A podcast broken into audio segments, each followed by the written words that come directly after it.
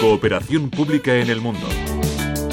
Un espacio en colaboración con la FIAP, la entidad de la cooperación española que conecta el talento público de las instituciones.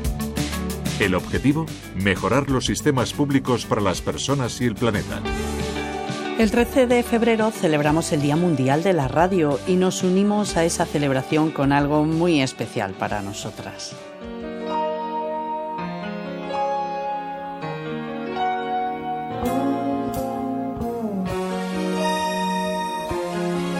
Pero no les vamos a hablar ni de que fue Marconi quien realizó la primera retransmisión allá por 1897, un 14 de mayo, ni que el Día de la Radio se celebra el 13 de febrero para hacerlo coincidir con el día que se creó la Radio Naciones Unidas en 1946. No, la verdad es que no. Hoy vamos a contarles la andadura de la FIAP en la radio. Y es que hace ya 10 años que la FIAP comenzó a colaborar con Radio Nacional de España. Así es, Magdalena, madre mía, parece mentira que hayan pasado ya 10 años. Comenzamos en Radio 5 y después continuamos en Radio Exterior. Y aquí seguimos todas las semanas hablándole a la ciudadanía sobre temas de cooperación y sobre cómo desde la FIAP apoyamos las instituciones públicas de otros países del mundo. Pero hoy, como les decíamos, vamos a contaros nuestra andadura en radio.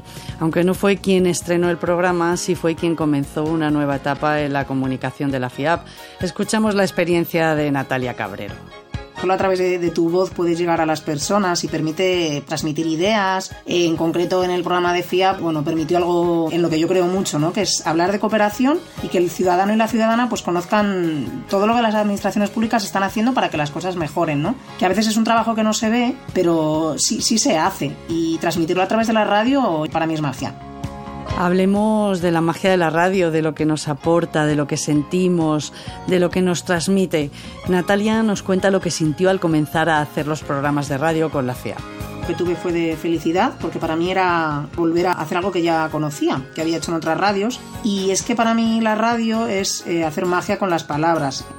De nuevo sale a relucir la magia de la radio, y es que todos los que venimos a esta casa de Radio Nacional sentimos esa magia Escuchamos ahora a Mavi Moreno, la compañera que tras Natalia continuó en esta andadura.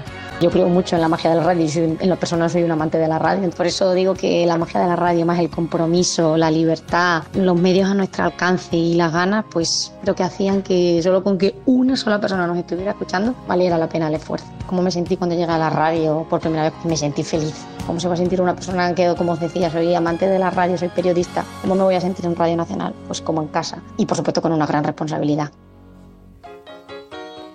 Escucho a mis compañeras y no puedo por menos que emocionarme. Si soy una sentimental, Magda, ¿qué se le va a hacer?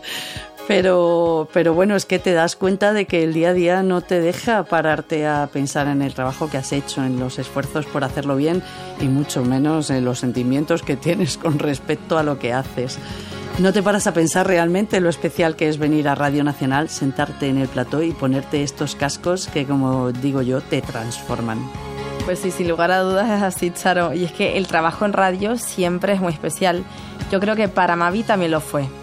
La verdad es que la radio siempre ha sido una parte como muy especial de mi trabajo en FIAP y no solo por lo especial que es el medio de comunicación en sí mismo, sino porque en ese momento era como la gran oportunidad, el gran altavoz que teníamos en comunicación para dar a conocer las políticas públicas que promovíamos desde FIAP, las políticas públicas que digamos se exportaban desde España al mundo. Era un altavoz enorme y además teníamos la mejor plataforma que era la radio pública. De verdad que era como súper especial para mí. Trabajar de por sí en la radio es una suerte, es algo especial, mágico. Llevamos diciéndolo todo el programa. Pero bueno, ¿y tú qué sentiste la primera vez que viniste a radio a hacer el programa, Magda? Además, este es tu último mes con nosotros. Otsaro, pues qué decirte, eh, muchos nervios, pero también responsabilidad. Quería hacerlo bien, lógicamente, y sabes que a veces los nervios te la pueden jugar pero bueno, la verdad es que ha sido un placer compartir este año en FIAP y colaborar con Radio Nacional. Esta experiencia me la voy a llevar siempre conmigo.